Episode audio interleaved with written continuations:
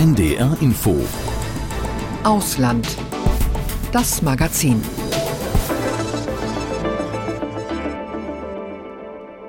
Die Lage in Israel und im Gazastreifen nach dem unfassbar brutalen Angriff der Hamas beschäftigt uns auch heute in allen aktuellen Sendungen. Die Lage ist furchtbar. Eine Lösung, die Menschenleben schont und eine Perspektive eröffnet, zeichnet sich bisher nicht wirklich ab. Wir wollen uns heute hier in Ausland das Magazin mit Udo Schmidt mit einem anderen Staat in der arabischen Region auf der arabischen Halbinsel befassen, mit dem Jemen. Ein Staat, der seit vielen Jahren durch einen Bürgerkrieg zerrissen ist, einem Stellvertreterkrieg, hinter dem neben Saudi-Arabien auch der Iran steckt. Der Iran unterstützt die Husi-Milizen, Saudi-Arabien die international anerkannte Regierung, die aber nur Teile des Landes kontrolliert. Der Jemen ein bitterarmes Land mit einer Bevölkerung, die zu einem großen Teil von Nahrungsmittelhilfen abhängig ist, in dem Kinder hungern und keine Chance auf Bildung haben. Immerhin gibt es inzwischen eine Waffenruhe, die zu halten scheint. Eine Ruhe, in der es zum ersten Mal seit Jahren möglich ist, in den Jemen zu reisen, um ein Bild, zumindest einen kleinen Eindruck von der Lage im Land zu erhalten. Unsere Korrespondentin Anne Almeling, mit der wir gleich auch noch sprechen werden, war im Jemen in der Region Hadramaut und hat sich die jemenitische Stadt Shibam angeschaut. Die Hochhäuser aus Lehm in Schibam sind weltberühmt. Viele von ihnen sind 500 Jahre alt. Seit gut vier Jahrzehnten zählen die Bauten zum UNESCO-Weltkulturerbe. Doch Krieg und Krisen im Jemen haben auch in der vergleichsweise ruhigen Region Hadramaut ihre Spuren hinterlassen. Es kommen so gut wie keine Touristen mehr und der Erhalt der Häuser, in denen bis heute jemenitische Familien leben, wird immer schwieriger. Anne Almeling jetzt über die historische Hauptstadt des Hadramaut. Das Treppenhaus ist eng und uneben, der Weg ins oberste Stockwerk mühsam. Stufe für Stufe tasten sich die Bewohner des jahrhundertealten Hauses nach oben. Licht gibt es nicht, Stromausfall, mal wieder. Dafür ist es angenehm kühl und das, obwohl draußen 40 Grad herrschen. In diesen Lehmhäusern sind die Temperaturen nicht so hoch. Egal wie heiß es draußen ist, drinnen kann man es besser aushalten. Die Gebäude haben Lüftungsschächte. Die Luft zirkuliert im ganzen Raum und so strömt kühle Luft herein. Das schmale quadratische Haus von Mohammed Khamis Hawa und seiner Familie hat sieben Stockwerke und genauso viele Zimmer. Sie werden von Geschoss zu Geschoss kleiner und sind nur spärlich eingerichtet, Zerschlissene Teppiche und ein paar dünne Matratzen bieten den einzigen Komfort. Vom einstigen Glanz der ehemaligen Hauptstadt der Region Hadramaut im Osten des Jemen ist nicht viel übrig geblieben. Viele der etwa 1000 Einwohner der historischen Stadt Shibam haben Mühe, ihren Lebensunterhalt zu verdienen, wie fast überall im Land. Trotzdem möchte Mohammed hierbleiben. Von der Dachterrasse des alten Gebäudes schaut er über die berühmten Hochhäuser seiner Stadt. Shibam ist meine Mutter, mein ganzes Leben. Wenn mir jemand anbieten würde, nach Saudi-Arabien zu gehen, würde ich lieber in Shibam bleiben. Ich bin hier aufgewachsen, ich lebe hier und will hier sterben. Die Hochhäuser aus Lehmziegeln stehen dicht an dicht, als würden sie sich aneinander schmiegen. Bis zu 25 Meter ragen die Wohntürme in den Himmel. Der Grund dafür, dass Shibam auch das Manhattan der Wüste genannt wird. Dabei ist die jemenitische Stadt viel älter. Mohammed Faisal Baobeid ist Tourismusdirektor. Er kennt sich aus mit der Geschichte von Shibam. Es gab Stämme, die Shibam einnehmen wollten. Das Wasser, das die Stadt umgibt, wenn es regnet, hat sie daran gehindert. Vor langer Zeit, nach einer großen Flut, hat man darüber nachgedacht, die Stadt zu erweitern. Vertikal. Deshalb wurden die Häuser in die Höhe gebaut. Viele Gebäude in Shibam sind schon 500 Jahre alt. Seit 1982 gehört das Ensemble zum UNESCO-Weltkulturerbe. Lange Zeit war die spektakuläre Architektur ein Touristenmagnet, doch heute kommen nur noch vereinzelt Besucher nach Shibam.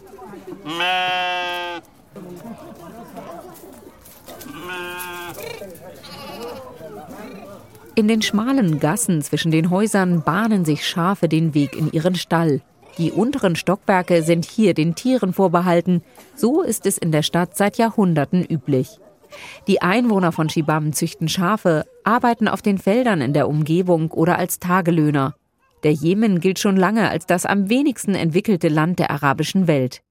Die Häuser in Shibam erinnern daran, dass das früher anders war. Fünf Jahrhunderte haben sie bereits überstanden. Aber heute haben die Bewohner Mühe, die Häuser zu bewahren. Wir haben in der Tat viele Herausforderungen, vor allem klimatischer Art. Eigentlich profitieren die Bewohner der Stadt von den saisonalen Regenfällen. Aber jetzt regnet es erschreckend viel. Das hat Folgen für die Stadt, denn sie ist aus Lehm gebaut. Sie muss ständig saniert werden und das erfordert den Einsatz von Organisationen. Wir, die Einwohner von Shibam, wollen die Stadt erhalten, nicht nur für uns, sondern für die ganze Welt. Internationale Initiativen halfen in der Vergangenheit dabei, die Gebäude mit Hilfe von Lehm, Holz und Kalk zu restaurieren und zu bewahren. Auch Deutschland beteiligte sich daran. Doch für den dauerhaften Erhalt der Hochhäuser mangelt es an Geld und an Touristen.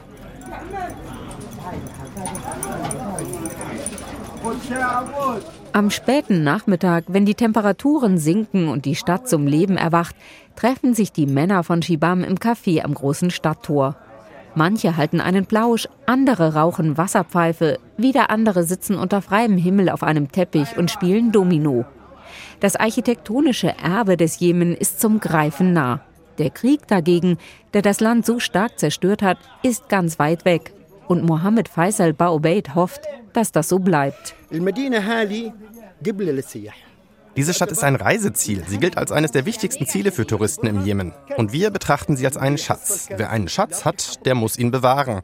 Wenn Sie in Strom investieren wollen, investieren Sie in Strom. Aber wenn Sie in diese Stadt investieren, werden Sie eine Rendite erhalten, denn Sie bewahren den Schatz von Menschen. Er ist unser ganzer Stolz. Anne Almeling. Anne, dass du gerade im Jemen warst, ist überhaupt nicht selbstverständlich. Journalistenvisa werden eigentlich strikt und grundsätzlich nicht erteilt. Wie ist es dir trotzdem gelungen? Auf jeden Fall mit viel Geduld. Also es hat lange gedauert, bis wir ein Visum bekommen haben, aber dann hat es geklappt und das hat auch damit zu tun, dass im Jemen ja im Moment relative Ruhe herrscht. Also der ganz schlimme Teil des Krieges liegt hoffentlich jetzt hinter uns. Aber das Land ist natürlich nach wie vor geteilt in verschiedene Machtbereiche, also in Gebiete, die kontrolliert werden von Anhängern des ehemaligen Präsidenten Hadi, von den Houthis, die ihr Stammesgebiet im Norden des Landes haben, von einem Art Übergangsrat im Süden des Landes. Diese verschiedenen Machtgruppen werden auch alle unterstützt von unterschiedlichen Ländern in der Region. Jede Gruppe kontrolliert so ein bisschen ihr eigenes Gebiet und stellt im Prinzip auch ihre eigenen Unterlagen aus. Und das macht die Sache so kompliziert, ein Visum zu bekommen. Aber ähm, ich bin am Ende in den Osten des Jemen gereist, in die Region Hadramaut. Da herrscht kein Krieg, da hat auch in den vergangenen Jahren kein Krieg geherrscht, aber die Auswirkungen des Krieges und der Konflikte im Jemen, die sind da natürlich auch spürbar.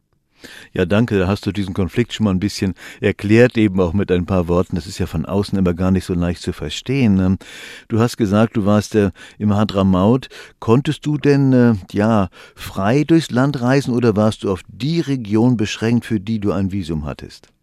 Auf die war ich in jedem Fall beschränkt, schon aus Sicherheitsgründen. Ich war jetzt nicht alleine unterwegs, sondern mit einem ägyptischen Kollegen hier aus dem Studio Kairo. Das hat die Sache für mich natürlich viel leichter gemacht, weil er die ganzen bürokratischen Dinge organisiert hat, die Visa, die Sicherheitsgarantien, die Papiere und so weiter. Wir haben dann in der Region selbst im Hadramaut zusammengearbeitet mit einem jemenitischen Kollegen. Der hat für uns die Kontakte hergestellt, Termine abgesprochen und außerdem waren wir unterwegs die ganze Zeit mit einem Soldaten, also Begleitschutz. Wir sind dann mit dieser Truppe, also zu viert, auf den großen Straßen oder eigentlich muss man fast sagen, auf der großen Straße in der Region gefahren, immer möglichst da, wo eben auch noch andere Menschen sind, weil die Entführungsgefahr auch in dieser Region immer noch sehr hoch ist. Wir haben ja eben schon deine Reportage gehört. Wie war das denn? Wie offen waren die Menschen im Gespräch mit dir? War das einfach? Konntest du einfach mit dem Mikrofon losgehen? Also die Menschen im Jemen sind grundsätzlich sehr freundlich, sehr offen. Nicht immer jetzt, wenn ich das Mikrofon dabei hatte. Das ist ja aber auch bei uns in Deutschland so, dass die Menschen nicht sofort in ein Gerät sprechen möchten, wenn sie einen vielleicht auch noch nicht so gut kennen. Aber wir haben Männer und Frauen getroffen, die haben uns von ihrem Alltag erzählt, ihren Alltag geteilt mit uns. Sie haben berichtet von ihren Nöten, von ihren Sorgen, aber auch von dem, was sie stolz macht auf ihr Land und glücklich macht. Und dazu gehört natürlich auch äh, die einzigartige Natur Kultur, für die der Jemen so bekannt ist? Derzeit herrscht ja Waffenstillstand, Waffenruhe, hast du eben schon gesagt. Wenn es gut geht, hält diese und äh, der Krieg bricht nicht wieder so furchtbar aus wie den Jahren zuvor. Wie war das denn? Du warst ja lange nicht im Jemen, weil es nicht ging. Wie war dein erster Eindruck im Land? Ja, im Prinzip ganz anders als das, was wir in den Nachrichten normalerweise vom Jemen hören. Ich war unterwegs in einer Region, die ich als sehr friedlich empfunden habe. Ein wunderschönes Land, kaum entwickelt. Also der Jemen gehört ja ohnehin zu einem der am wenigsten entwickelten Länder der arabischen Welt. Das merkt man zum Beispiel daran, dass es zwar schon eine Straße gibt, die zu großen Teilen auch asphaltiert ist, aber hunderte Kilometer, ich habe in der ganzen Woche kein einziges Straßenschild gesehen zum Beispiel. Ständig herrschen Stromausfälle. Also es ist oft so, dass es zwei Stunden Strom gibt und dann vier Stunden nicht. Also die Menschen sind wirklich ja darauf angewiesen zu improvisieren. Kein fließendes Wasser in weiten Teilen des Landes, aber eine sehr sehr beeindruckende Architektur teilweise Hochhäuser aus Lehm, die ja schon Jahrhunderte alt sind, die ähm, an den, wie soll ich sagen, ähm, Felsen kleben, möchte man fast sagen. Denn ähm, der Hadramaut ist durchzogen, das ist eine Gebirgsregion und die ist durchzogen von einem ausgetrockneten Flusstal und dort im Prinzip leben und arbeiten die Menschen.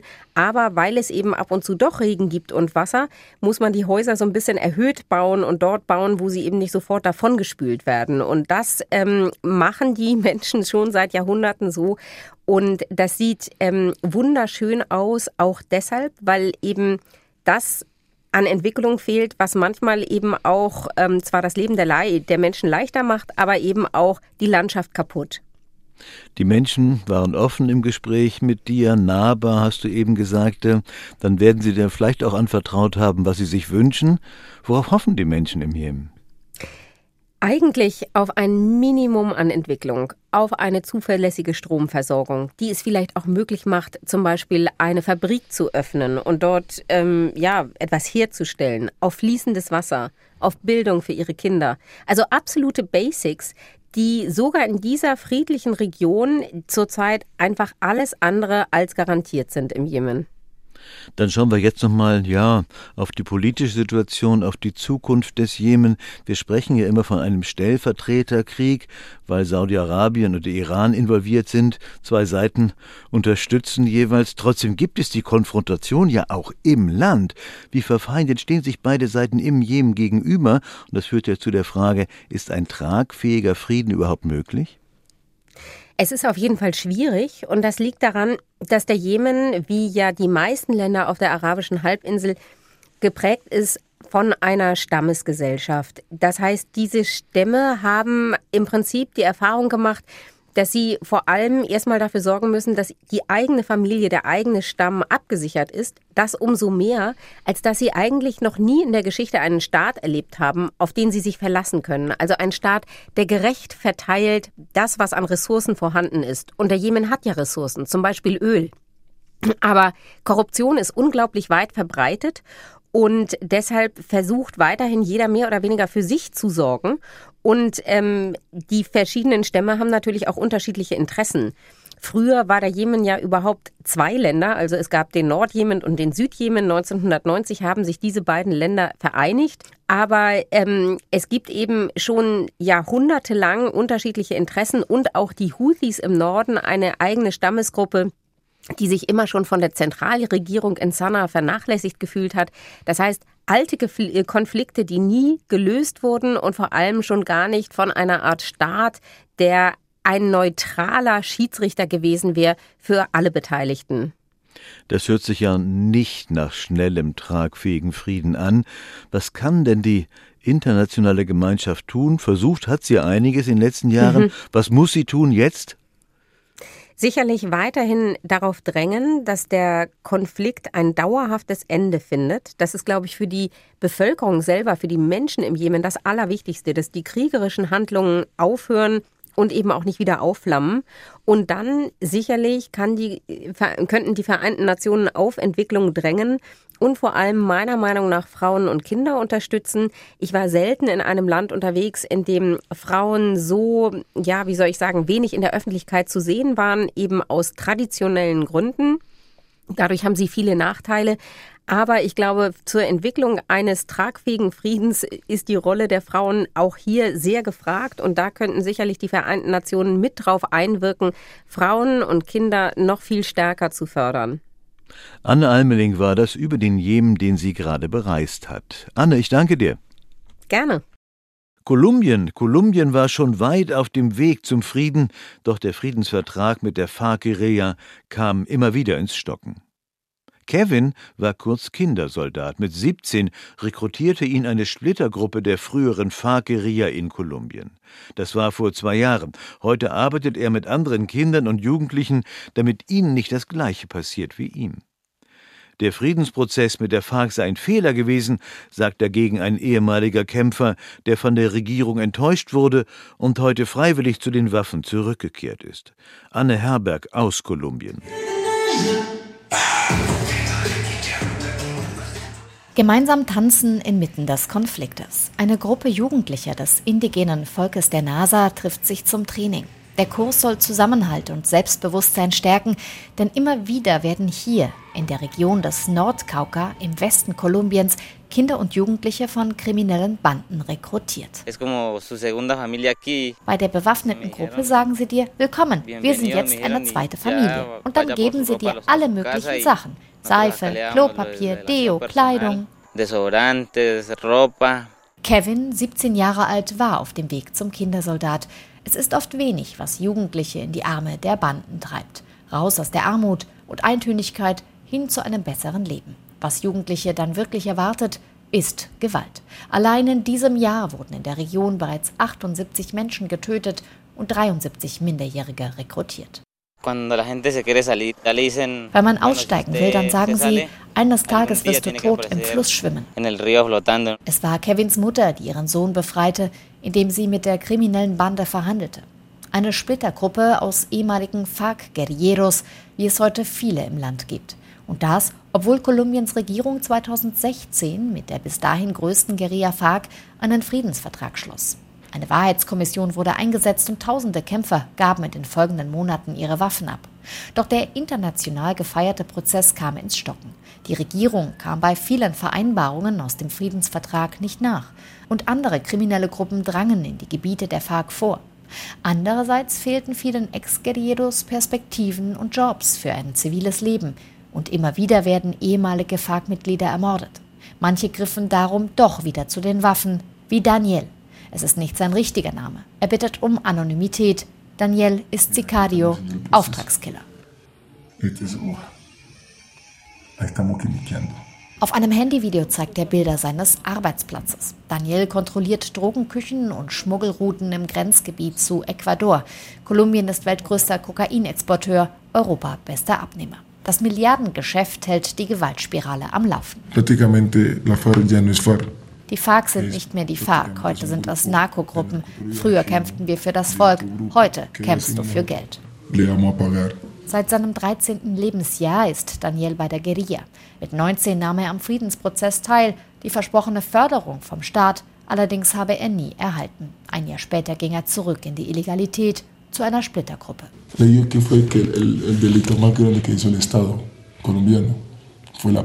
In meinen Augen war der Friedensprozess das größte Verbrechen des kolumbianischen Staates. Damals haben sich schon einige abgespalten und haben ihre eigene Gruppe gegründet. Heute gibt es viel zu viele Gruppen, die um die Kontrolle in den Regionen kämpfen. Dieser Krieg wird nicht einfach zu beenden sein. Doch genau das hat Kolumbiens seit 2022 regierender Präsident Gustavo Petro versprochen. Paz total, vollkommener Frieden, heißt das größte Projekt des linken Politikers. Er will mit allen noch aktiven kriminellen Gruppen in Kolumbien verhandeln. Anne Herberg aus Kolumbien. Im südafrikanischen Johannesburg sollen sich pro Woche 1000 neue Löcher im Teer auftun. Die Schlaglöcher sind inzwischen ein Symbol für den nicht funktionierenden Staat. Versicherungsunternehmen haben 2021 mit der Stadt eine Pothole Patrol ins Leben gerufen. Die Mitglieder scannen die Straßen, Autofahrer können Löcher über eine App melden. Mittlerweile sind den Angaben zufolge in den vergangenen zwei Jahren bereits 190.000 Schlaglöcher in der Stadt buchstäblich gestopft worden, berichtet Karin Wehrheim. 5000 Schlaglöcher pro Monat stopft Philipp Seff mit seinen Leuten mehr als 1000 pro Woche. Dabei übernimmt seine Pothole Patrol nur die, die maximal einen Quadratmeter groß und 15 Zentimeter tief sind. An diesem Mittag fahren sie in einem gehobenen Wohnviertel von Johannesburg vor. Stellt die Transporter auf die Fahrbahn, damit ihr Schutz habt, ladet die Ausrüstung ab und bereitet das Loch vor. Das Team ist eingespielt, sperrt die betroffene Fahrbahn ab, regelt den Verkehr. Lucy bekommt mit ihrer roten Flagge auch schon mal den Unmut der Autofahrer ab. Manche sind richtig sauer, warum wir sie aufhalten, bis sie merken, dass wir Schlaglöcher für sie stopfen. Diesmal ist das Schlagloch knapp 10 cm tief, mitten auf der Fahrbahn. David und Bandy, die gleich nebenan wohnen, sind froh, dass es beseitigt wird. Diese Schlaglöcher sind ein Albtraum. Das größte Problem, bevor es die Schlaglochpatrouille gab, war, dass die von der Stadt reparierten Löcher nach ungefähr einer Woche wieder da waren. Die sind schnell da, um zu reparieren, viel schneller, als wenn wir uns nur auf die Stadt verlassen müssten. Bandy hatte selbst einen kaputten Reifen durch ein Schlagloch und Philipp Seff sogar drei gebrochene Rippen, als er mit dem Motorrad in ein Loch fuhr und stürzte. Deshalb liegt mir das Problem sehr am Herzen. Vier Arbeiter entfernen lockere Asphaltbrocken, reinigen das Loch und rollen fahrbare Heizgeräte darüber. Auf sauberem, heißem Untergrund haftet der neue Asphalt besser, sagt Seff. Das Material, Säcke mit Fertigasphalt, Gasbrenner, Schaufeln und Spitzhacken bekommen die Schlaglochpatrouillen von der Stadt Johannesburg. Eine gute Zusammenarbeit, sagt Kodiso Mokonyane vom südafrikanischen Versicherer Discovery Insure. Sie geben uns das Material, sie erlauben uns, die Löcher zu stopfen und mit dem Material zu experimentieren. Und wir geben die verbesserte Technik an sie weiter. Die Kooperation startete vor gut zwei Jahren. Seitdem sind rund 190.000 Schlaglöcher in Johannesburg repariert worden. We fixed over 190.000 potholes. Das ist eine Menge. Wir hatten das nicht erwartet, aber ja, 190.000 bisher. Das Public-Private Partnership-Projekt stopft buchstäblich Löcher, deren die öffentliche Hand allein nicht mehr Herr wird. Denn die löchrigen Straßen sind nur eines der vielen Probleme Südafrikas. Ganz selbstlos ist das Engagement des Versicherers und des unlängst eingestiegenen Autovermieters Avis natürlich nicht. Was es sie kostet, sagen sie nicht. Wir machen das für unser Land. Land, aber wir machen es so, dass es für uns finanziell Sinn macht. Es rechnet sich, es reduziert gemeldete Schäden und schützt gleichzeitig das Leben der Südafrikaner. Rund 20 Prozent weniger Kaskoschäden durch Schlaglöcher verzeichnete der Versicherer im ersten Jahr in Johannesburg, während in den Nachbarstädten die Zahl der Schäden um 26 Prozent stieg. Für den Kampf gegen die maroden Straßen der Metropole gibt es eigens eine App. Jeder kann Fotos hochladen und Schlaglöcher melden. Unsere Bürger sind so begeistert, sie lieben diese Schlagloch-App. Oft melden auch mehrere dasselbe Schlagloch. Inzwischen ist der Fertigasphalt mit Spitzhacken und Haken im Schlagloch verteilt. Jetzt wird er festgerüttelt. Zum Schluss trägt die Schlaglochpatrouille noch eine braune Flüssigkeit an den Rändern des gestopften Lochs auf. Das verhindert, dass Regenwasser eindringt und alles sich wieder löst. Ein paar Minuten Arbeit, ein Schlagloch in Johannesburg weniger. Insgesamt acht solcher Teams sind täglich unterwegs, sagt Philipp Seff ein bisschen stolz. Das ist eines dieser Projekte, bei denen man sich gut fühlt und das Leben anderer Menschen verbessert. Karin Wehrheim aus Südafrika. Sie zählt zur ältesten Straßenbahn in Asien, die Tram in der indischen Millionenmetropole Kolkata. Vor 150 Jahren führten die Briten die Tram in der damaligen Hauptstadt ein. Damals noch von Pferden gezogen, später dann elektrisch betrieben. Jahrzehnte war sie ein Erfolgsmodell und das Fortbewegungsmittel für die Einwohner des früheren Kalkutta. Doch obwohl sie besonders umweltfreundlich ist, steht ihre Zukunft auf der Kippe. Die Politik hat die Tram jahrelang vernachlässigt, zum Ärger der Bürger. Charlotte Horn. Langsam biegt die Tram um die Kurve und hält an der Haltestelle. Überall sind rostige Flecken, Farbe blättert. Woanders wäre sie wohl ein Ausstellungsstück im Museum. Einen verlässlichen Fahrplan gibt es nicht. Wartezeit ist immer eingerechnet, aber trotzdem steigen an diesem Tag einige Fahrgäste aus. Für die Fahrkarte haben sie umgerechnet 7 Cent bezahlt. Shumita kommt gerade von der Arbeit.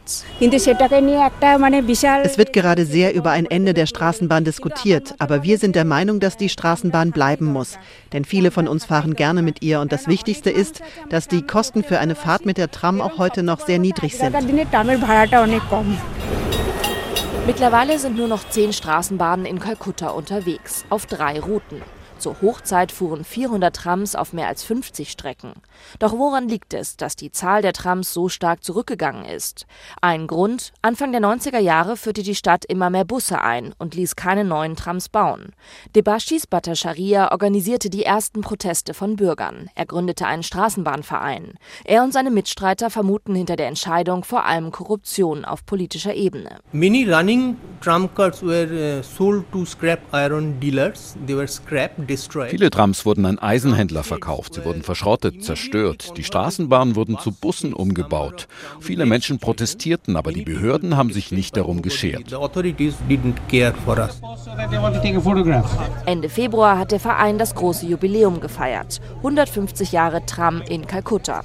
Auch aus Deutschland kamen Straßenbahnfans. Der zuständige Transportminister von Westbengalen war zwar auch dabei, er verteidigte aber die Entscheidung, Trams in Kalkutta nicht weiter auszubauen. Es ist nicht möglich, die Straßenbahn auf allen Strecken in der Metropole fahren zu lassen, weil sie überlastet sind. Die Zahl der Menschen hat zugenommen, die Zahl der Fahrzeuge hat zugenommen, aber die Straßen sind nicht verbreitert worden. Debashis Bhattacharya und seine Mitstreiter überzeugt das nicht. Trams seien das günstigste und auch umweltfreundlichste Verkehrsmittel. Durch die elektrische Oberleitung bräuchten sie auch keine aufwendigen Batterien wie троллейбусы.